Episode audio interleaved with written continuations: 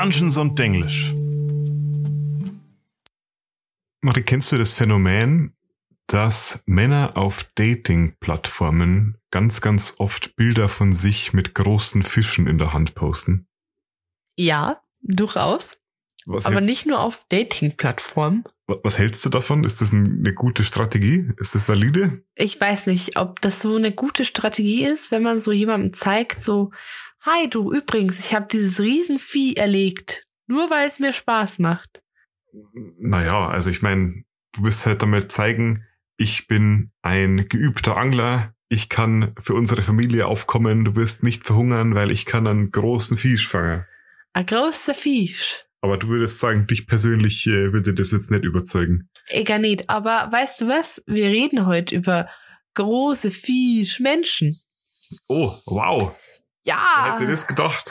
wer, der den Folgentitel nicht gelesen hat, hätte das gedacht, dass wir heute über Fischmensch reden. Übrigens, dieses Fischding, das ist so ein, irgendwie sowas, das Aaron und meine Beziehung verbindet. Ich weiß nicht warum, aber wir fanden beide das bayerische Wort Fisch super lustig, wenn man sagt auf bayerisch halt nicht Fisch, sondern Fisch. Ja, also Marie hat mir aus Berlin, glaube ich mal, so eine antike Seite aus einer Fischenzyklopädie mitgenommen. Die hängt jetzt eingerahmt über unserem äh, Couch-Sofa. Die ist von 1882. Und immer schaue ich mir die an und denke mir, mei, das sind schöne Fisch. Da gibt's ein bayerisches Lied, das heißt, Schau hi, da liegt der da, der Fisch im Wasser. Den machen wir hi. Aber der ist ja schon hier. Ja, der ist schon hi. Okay, ja gut. Fangen wir jetzt mal mit der Folge an. Genug über Fisch. Über was für Fischmenschen reden wir denn? Wir reden heute nicht über, ich glaube, es gibt noch irgendwie Sea Elves, aber wir reden heute über Tritons. Es, es gibt eine ganze Menge an komischen Fischwesen. Ja, ähm, heute wird's sehr blubberig. Heute dreht sich alles ums Thema Unterwasser. Und um genau zu sein, eben über die Tritons. Und die Tritons sind sowas wie sehr arrogante und selbstbewusste Wesen mit ein paar richtig coolen Fähigkeiten. Mhm. Ich, als großer Fischliebhaber, finde sie super cool. Ich spiele zurzeit auch ein, auch wenn sie mich so ein bisschen an so einen Unterwasser Jeremy Fragrance erinnern. Ich habe Jeremy Fragrance erst vor einem Monat oder so kennenlernen dürfen. Äh, wer, wer, was würdest du sagen, wer ist Jeremy Fragrance? Ähm, Jeremy Fragrance ist ein Parfüm-Influencer, der, glaube ich, irgendwas konsumiert, weil er ultra crazy ist.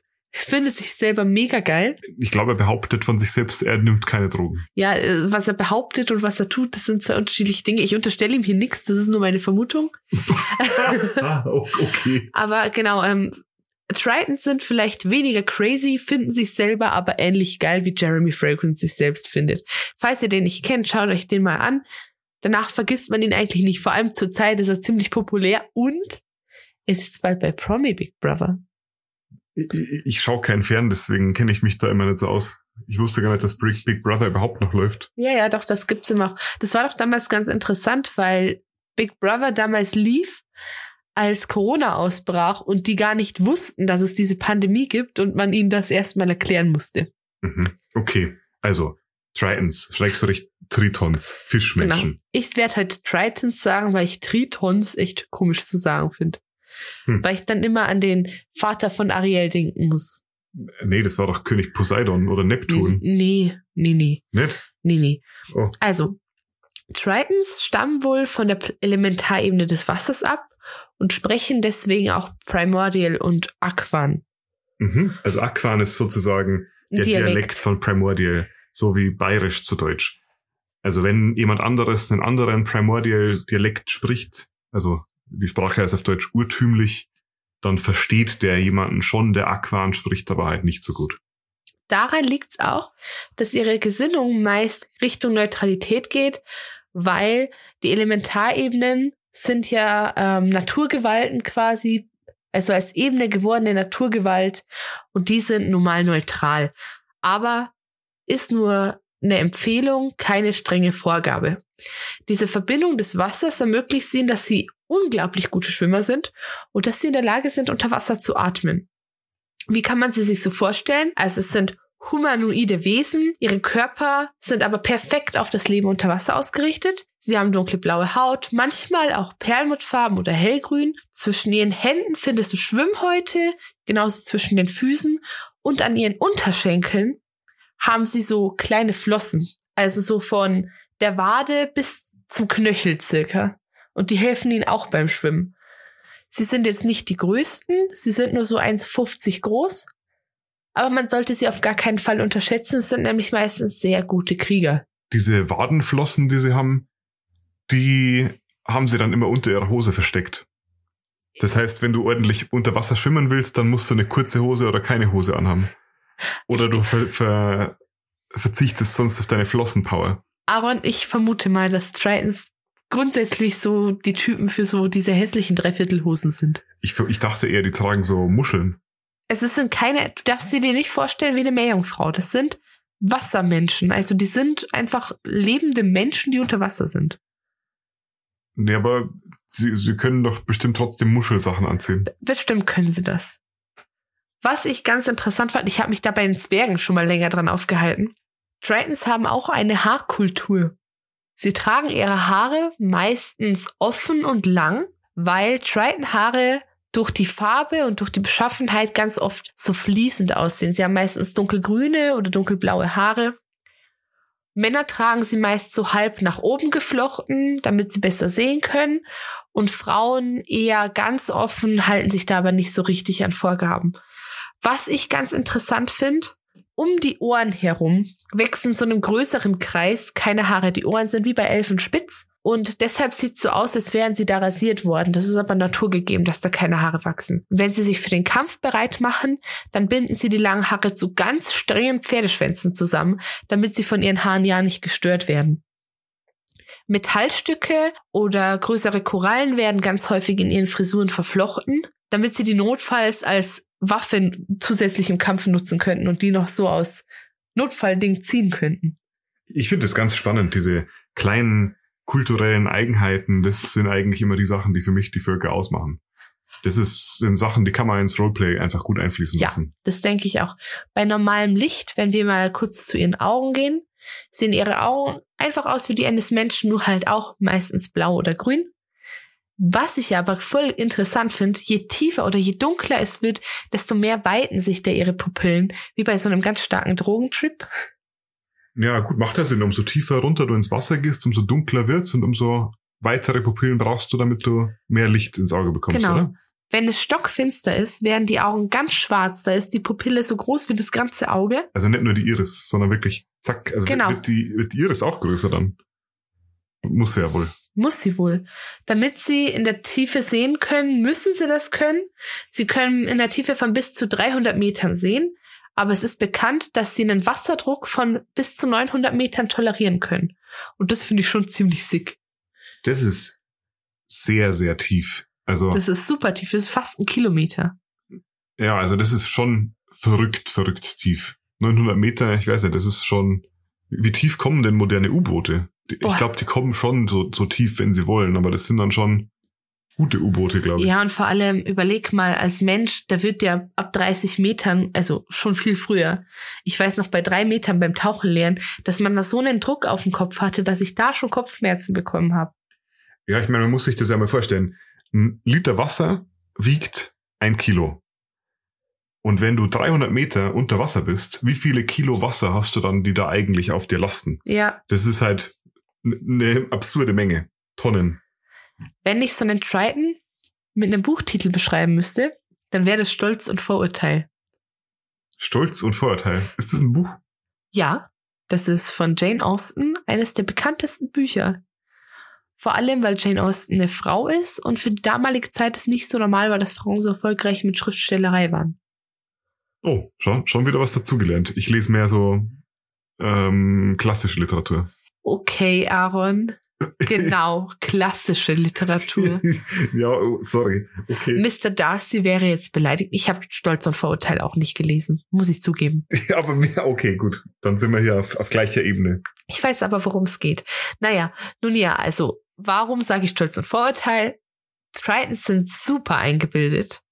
Sie haben auch ein, also sie haben halt Jahrhunderte damit verbracht, das Meer und die Welt vor den großen Übeln aus dem Meer zu schützen. Sie sind eine Art Wächter des Meeres, aber auch des Landes vor allen Tieren, die, vor allen bösen Kreaturen, die aus dem Meer kommen. Dementsprechend glauben sie aber auch, dass sie einen gewissen Anspruch auf ein Maß an Respekt von anderen Rassen hätten, also dass sie respektiert werden müssen. Da Tritons aber sehr isoliert gelebt haben, wissen Menschen, aber auch der ganze andere Teil der Bevölkerung über Wasser oft gar nicht von der Anwesenheit der Tritons und können ihnen diesen Respekt gar nicht gegenüber zeigen, weil sie ihn ja gar nicht haben. Sie wissen ja nichts davon. Die bleiben quasi hauptsächlich unter sich und wenn man sie dann mal unter anderen Völkern sieht, dann nur ganz selten. Ja, genau, aber wenn sie dann mal unter anderen Völkern sind, erwarten sie halt so als mega heroisch behandelt zu werden. Aber du musst dir das so vorstellen, keine Ahnung, wie wenn so ein Volksheld aus einem Land, das du nicht mal kennst, zu dir kommt und so sagt so, ja, hi, ich bin übrigens der so und so. Und du denkst dir so, wer Wow. bist du? Oh wow, Mr. Glitch Floss hat seinen Keller wieder mal verlassen. Exakt. Genau so wäre das. Naja, diese Isolation hat auch noch einen umgekehrten Effekt. Und zwar haben sie gar kein Bild darüber, was für Errungenschaften andere Zivilisationen erreicht haben.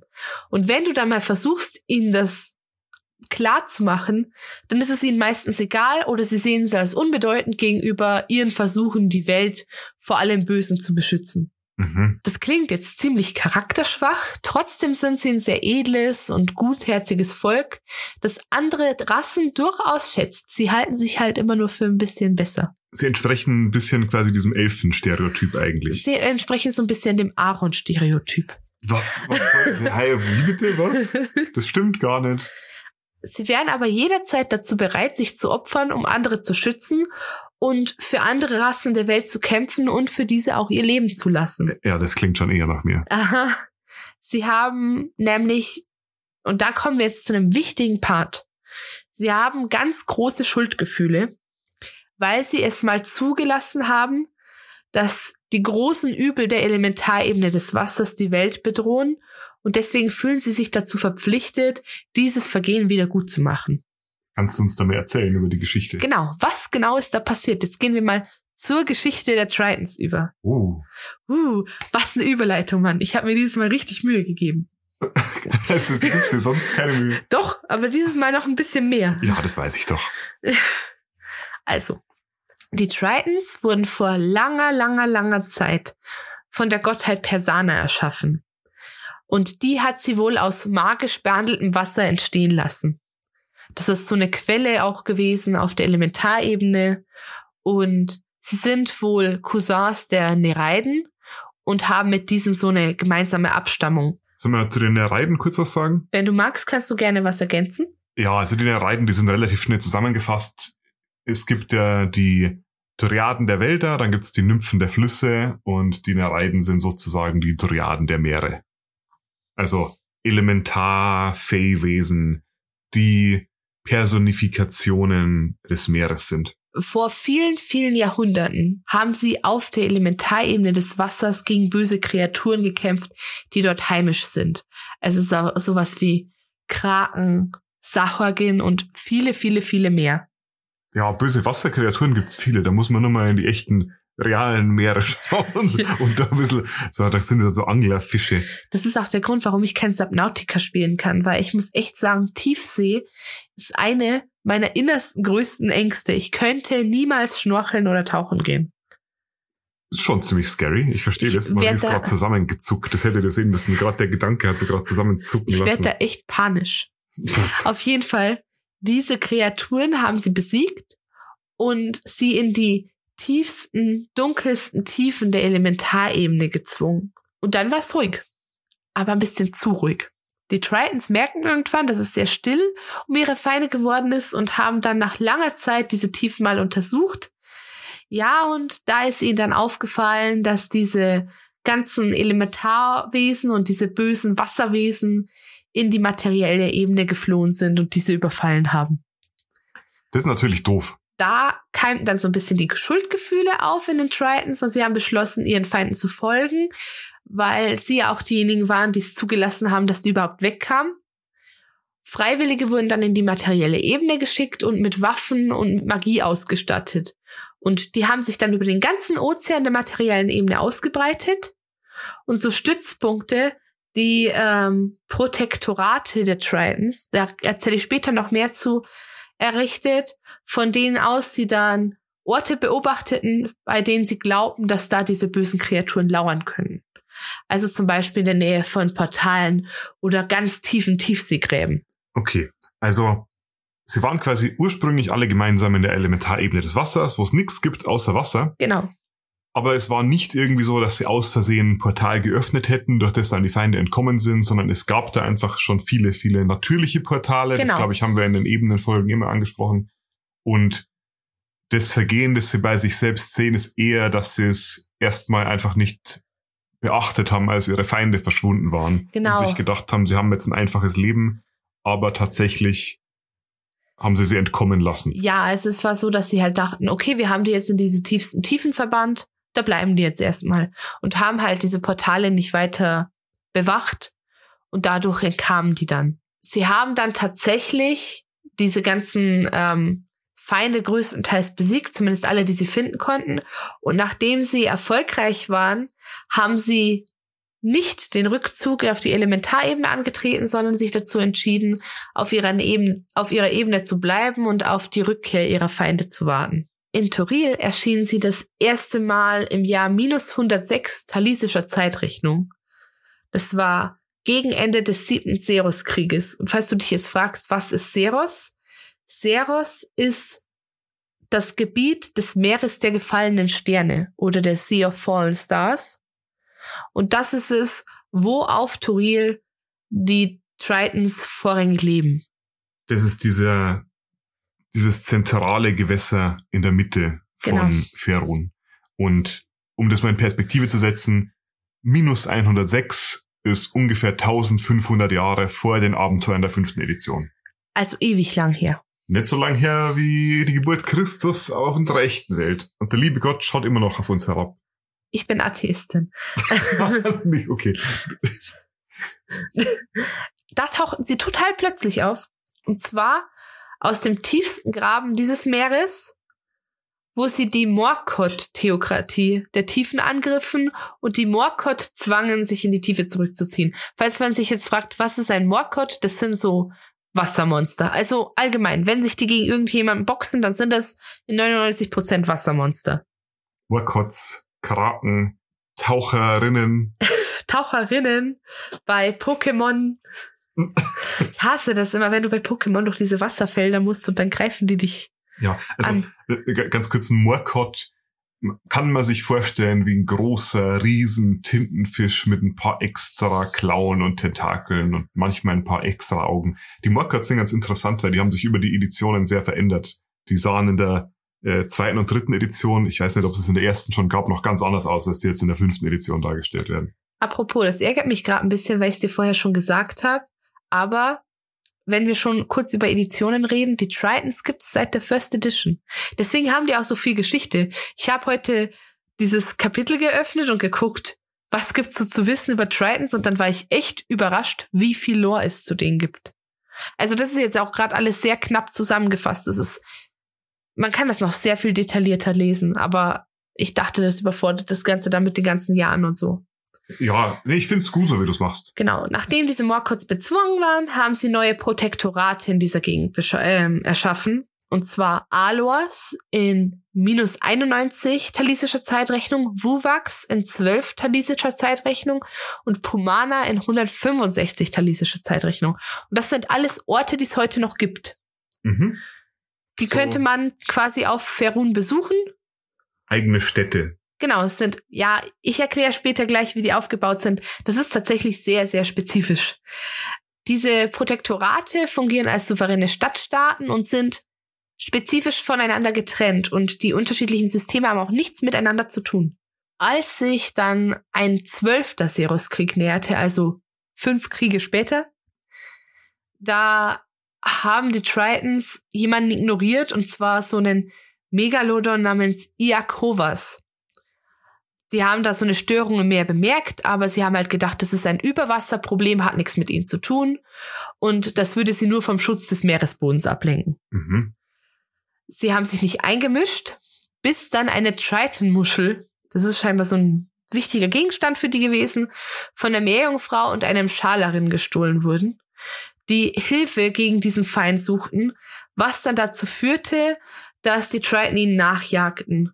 Und bald darauf fielen wieder Morkot in die Triton-Protektorate von Pumanat und Abydos ein und haben dadurch ihre Magie wieder zurückerlangt durch diesen mächtigen Kampf. Ich habe das vorher von dir gelernt, was Fell Magic ist. Das ist scheinbar so böse Magie. Mhm. Die haben sie zurückerlangt und das hat dann den zwölften Seroskrieg ausge ausgelöst. Ziemlich verrückt. Und der Megalodon, dieser Jakovas, der war quasi einer der Anführer der Murkot.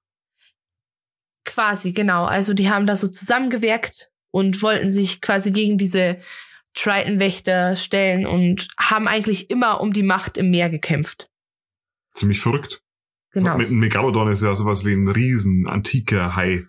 Ja, das ist nämlich echt crazy, weil der zwölfte Seroskrieg, der ist schon ziemlich lange her und gelöst wurde das ganze Problem mit diesem Iakovas erst in 1369.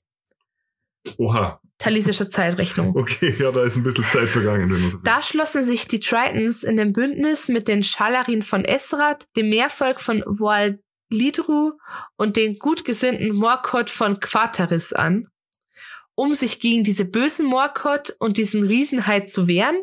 Und dann kam es nochmal zum Krieg und sie zerschlugen diese Armee von dem Iakovas und der wurde dann aus Seros verbannt. Und dann war dieser Spuk vorbei. Ziemlich crazy. Ich, ich, gut, ich muss dazu sagen, diese Triton-Story, die kenne ich nicht so gut. Ich, ich kannte ein paar Eckpunkte.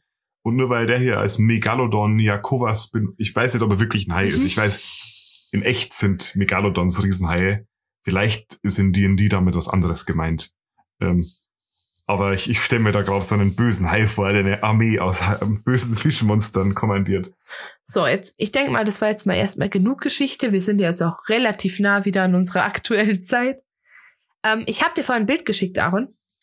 Und ich möchte gern, dass du mir bei diesem Bild eine der Waffen beschreibst. Und zwar nicht die rechte, sondern die linke unten im Eck. Also erstmal, wir sehen da einen Triton, der in der Hand, abgesehen von dem Dreizack, den die Marie nicht möchte, dass ich ihn beschreibe, was hält, das aussieht wie ein riesiger Boomerang. Mhm. Allerdings hat er einen Griff, fast wie so ein Bogen. Also es sieht aus wie ein Boomerang, der einen extra Griff eingebaut hat. Und wenn ich sage riesig, dann wirklich so groß wie eine Person. Also ich würde sagen, der hat bestimmt, wenn man die Kurve misst, zwei Meter. Oder, ja, doch, das, das wird hingehen. Und der scheint so, der scheint Klingen zu haben. Also auf dem Bild zumindest wirkt so, als hätte der eine geschliffene Klinge. Also es sei das kein Boomerang in dem Sinne, sondern wirklich ein großes Messer. Liege ich da richtig damit? Genau. Das ist eine spezielle Waffe unter den Tritons und die heißt Tapal. Cool. Und diese Tapale kann man sich wirklich wie so riesige Boomerangs vorstellen, nur dass sie nicht nur den einen Griff vorne haben, sondern noch einen weiteren an der längeren Seite des Boomerangs. Der ist nämlich nicht, wie nennt man das, symmetrisch, sondern eine Seite ist länger gebogen. Ah, man sieht's ja eh, er hat ja eh Genau. zwei Eingriff Das heißt, er könnte entweder mit einer Hand hauen oder er könnte es mit beiden packen und Okay. damit zuhauen. Also mit denen schlägt man zu, man wirft sie nicht. genau, man schlägt damit zu. Man könnte sie auch werfen, aber dann ist man seine Waffe los. Okay, ja, und das Ding ist halt riesig. Also so mit so einer Riesenwaffe, die wird auch nicht so weit fliegen, wenn man Genau. sie wirft, schätze ich mal. Und diese Waffen, die werden in so einem Triton-Familienstamm traditionell weitervererbt. Und wenn ein Nachkomme volljährig wird, wird sie ihm überreicht. Mhm. Genau. Kommen wir jetzt mal so ein bisschen zu den persönlicheren von den Pro- Tritons. Tritons haben sehr gute Beziehungen zu riesigen Seepferdchen, Hippocampi und Seelöwen. das freut mich. Ja, und mit denen verstehen sie sich so gut, dass diese durch das Ertönen eines Muschelschalenhorns auf eine Beschwörung hören würden. Also du könntest die als Triton beschwören. Ah, wenn, sie, wenn du dich besonders gut mit denen verstehst, weil sie dieses Muschelschalengeräusch erkennen können über große Distanzen, können sie sie damit zu dir rufen. Exakt. Welche Bewohner sie nicht so gerne mögen, sind Delfine, weil diese wohl ihre Grenzen nicht respektieren und oft versuchen, die doch sehr distanzierten Tritons so zu brechen und dann zu hoffen, ja, die wären doch noch unsere Freunde und die Tritons finden die ein bisschen nervig. Immer diese Delfine. Immer diese Delfine. Delfine sind böse. Eine Tierart, die sie domestiziert haben, sind Dämmerschildkröten. Das Mhm. sind so Wasserschildkröten, aber in so schwarz-lila mit so schönen schillernden Panzern. Und die nutzen sie bis heute als, Latz als Lasttiere. Sowas wie die, die Esel der Gewässer. Genau. Ja, so könnte man das sehen. Nur mit Schalen. Tritons sind ja relativ fremdenfeindlich und leben sehr isoliert. Aber sie töten selten Außenstehende oder Eindringlinge ohne Grund. Wenn ein Eindringling zu ihnen kommt, dann entscheiden sie lieber vor Gericht, wie mit dem Eindringling umgegangen werden muss. Und diejenigen, die als unschuldig gelten, die erwachen am nächsten Tag an einem nahegelegenen Ufer, weg von dieser Triton-Siedlung. Und die Schuldigen werden aller ihrer Halbseligkeiten beraubt, Habseligkeiten beraubt und zehn Meilen vom nächsten Ufer entfernt ausgesetzt. Also weit weg vom Meer. Und diese Praxis wird dann als so. dem Schicksal der Meere überlassen bezeichnet. Mit, mit zehn Meilen vom nächsten Ufer entfernt hätte man jetzt auch denken können, so zehn Meilen im Meer. Ja, ich meine ja zehn Meilen im Meer. Auf einem, ja, was heißt, sie werden da ausgesetzt? Die werden einfach von. Auf einem Boot oder werden sie ins Meer geschmissen? Die werden, also du musst dir vorstellen, die werden dann quasi übermächtigt, bis die ohnmächtig sind und dann wachen sie morgens auf und schwimmen mitten im Meer, vielleicht noch an so einer Holzscholle befestigt und sind halt mindestens zehn Meilen vom nächsten Ufer entfernt. Ja, Rip. Das ist für die meisten Leute ein trauriges Schicksal, würde ich sagen. Das würde ich auch sagen. Sie fühlen sich sehr, sehr eng mit ihrer Schöpfergöttin Persana verbunden und die Kirche Persanas fokussiert sich auf den Schutz und das Handwerk. Hm, okay. Und die Priester Persanas sind sehr gern dazu bereit, sich mit anderen Gottheiten mit anderen Priestern anderer Gottheiten zusammenzutun, wenn die Tritons davon profitieren. Das ist sehr unterschiedlich zu ihrer Gottheit selber, denn Persana interessiert sich ausschließlich für die Tritons. Alle anderen sind ihr egal. Und sie, Tritons sind davon überzeugt, dass Persana sie erschaffen hat. Okay, also ich meine, das hast du ja vorher schon gesagt. Genau. Aber das nee, ich habe gesagt, dass Persana sie erschaffen hat, aber das kannst du ja nicht hundertprozentig wissen, wenn du als Triton genau, geboren genau, also, wurdest. Das ist jetzt die Frage. Also das ist kein Fakt, sondern das ist nur eine Vermutung. Nein, also Persana hat sie erschaffen, das ist ein Fakt, aber sie können es nicht zu 100% wissen. Also wir so als Außenstehende, die in die Spieler wissen das, aber okay. die Tritons haben nur den ganz starken Glauben daran. Gut, gut. Ja, ich, also ich frage deswegen, weil manche Schöpfungsgeschichten in der Welt der vergessenen Reiche sind ja durchaus, ich sag mal, Common Knowledge und sind bewiesen und weise, haben gewisse Kenntnisse, die sie irgendwie von den Reisenden anderer Welten irgendwie erfahren haben. Deswegen finde ich das immer spannend, wie viel von dem Wissen tatsächlich die entsprechenden Kulturen dann auch haben und wie viel nicht. Mhm jetzt erkläre ich mal dieses ganze Protektorat-Ding, wie das so aufgebaut ist. Mhm. Also Tritons leben in einem patriarchalischen Feudalsystem, in dem man Adelstitel erbt. Das heißt, sie werden vom Adel regiert, aber gleichzeitig auch vom Militär und von den Priestern.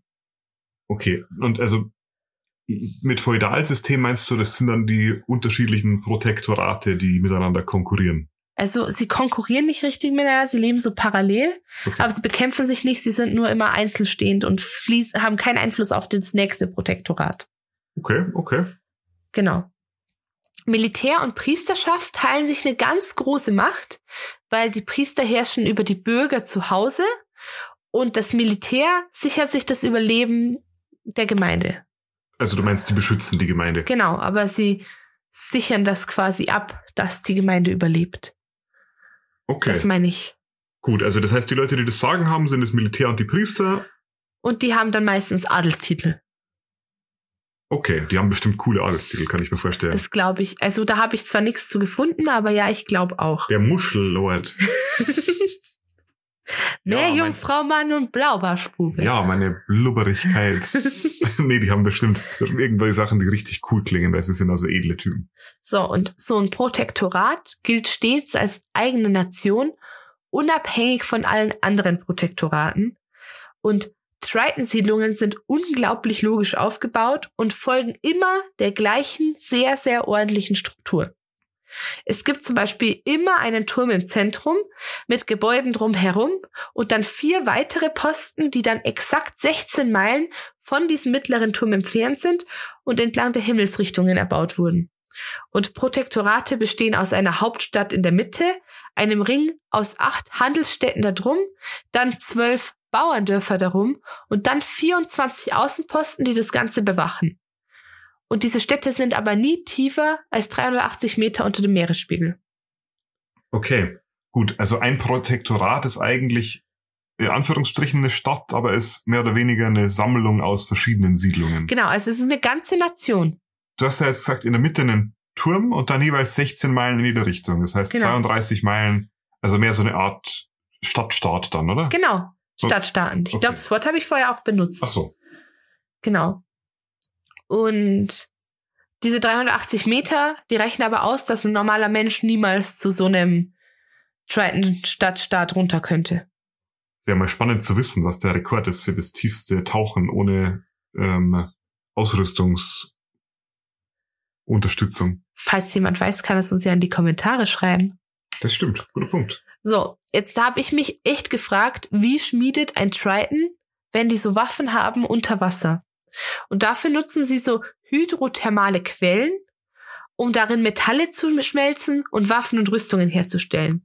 Das kann sie jedoch sehr häufig krank machen, weil dadurch sehr viele Mineralien ins Wasser kommen und deshalb schränken sie ihre Arbeit mit solchen Quellen stark ein, weil das echt auf Dauer gesundheitlich bedenklich werden kann. Ja, ich, ich glaube, so Unterwassergeysire und so, das ist schon echt scary, wenn man sich da befindet. Ja, Weil es ist ja, glaube ich, auch nicht immer so, wie man sich das vorstellt, dass es da ein Loch im Boden gibt und da kommt dann immer aus dem Loch irgendwie Schwefel und heißes Wasser raus, sondern die Löcher, die brechen ja immer an unterschiedlichen Stellen auf. Und Ja. das ist nicht immer so ganz vorhersehbar. Vielleicht, wenn man da wohnt, schon, aber Ja, und ich denk dran, also ich studiere ja Kunst und wir haben zurzeit so einen Metallwerkstattskurs und wir dürfen ganz viele Metalle nicht schmelzen, weil die Dämpfe von sich geben, die für uns gesundheitlich bedenklich wären. Jetzt stell dir das Ganze unter Wasser vor, da kannst du so einem Dampf nicht mehr aus dem Weg gehen, sondern sobald es im Wasser ist, ist es da und verpestet dich um dich rum.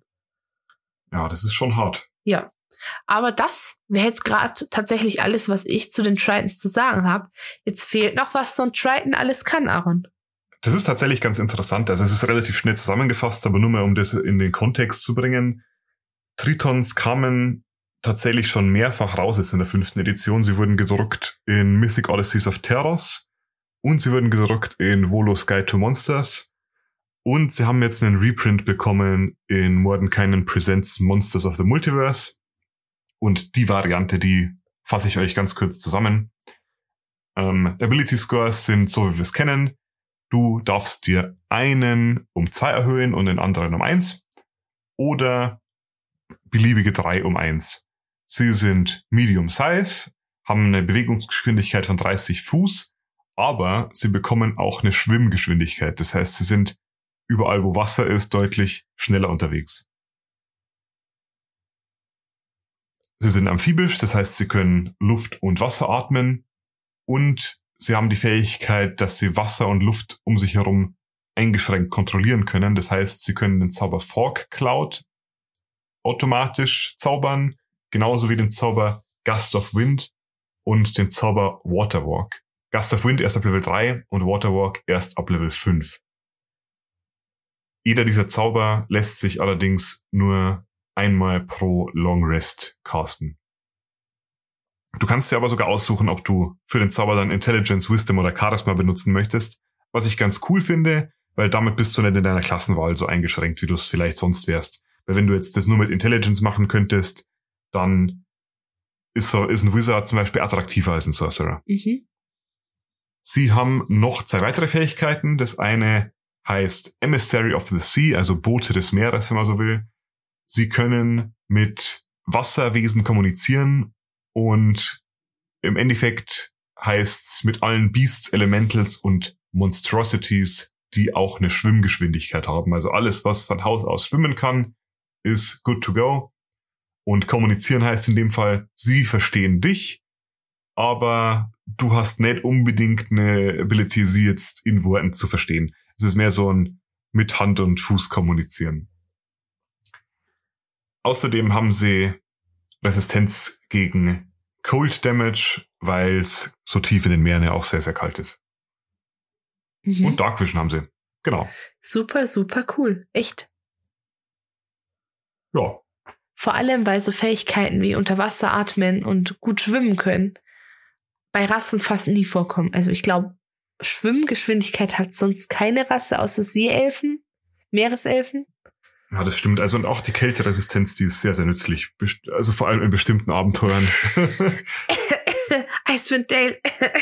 genau. Ja, aber sonst zu den äh, Tritons als Spielercharaktere gibt's eigentlich nicht viel mehr zu sagen. Ich finde die Geschichte drumherum eher cool und ich finde, die hast du uns sehr, sehr gut zusammengefasst. Dankeschön. Ähm, dann kommt noch das Rating, Aaron.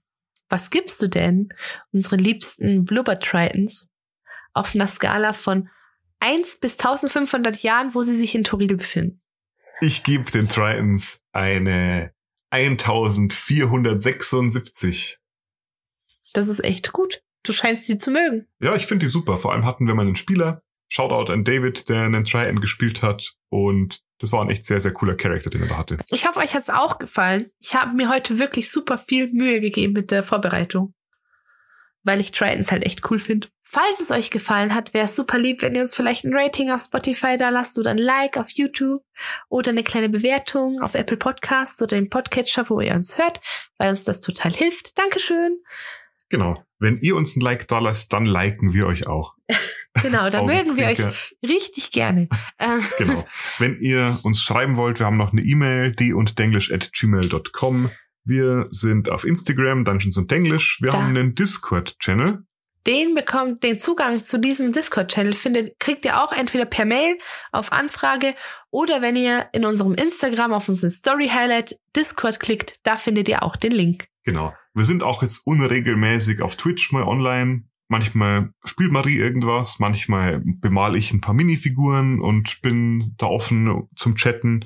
Ich habe jetzt bald eine neue Webcam, dann streame ich wieder regelmäßig. Wir haben da aber keine festen Zeiten. Aber falls Genau. euch das interessiert, wann wir da online sind, da seid ihr am besten in unserem Discord aufgehoben. Da kommt ihr dann eine Nachricht oder ihr folgt uns halt auf Twitch. Da heißt wir auch D und Denglisch. Genau. Gut, haben wir was vergessen? Ich noch glaube nicht. Self-Promotion? Nö. Ähm, macht's eure Fische, die Tode Wasser legen nicht hin. Und fischige Grüße vom fischigen Aaron. Aus der Drei-Flüsse-Stadt. Ha! Weil weißt wegen Wasser und Fisch und Fluss. Sehr gut hast du es gemacht. Haha, super. Bis bald. Ich bin die Marie. ich war der Aaron.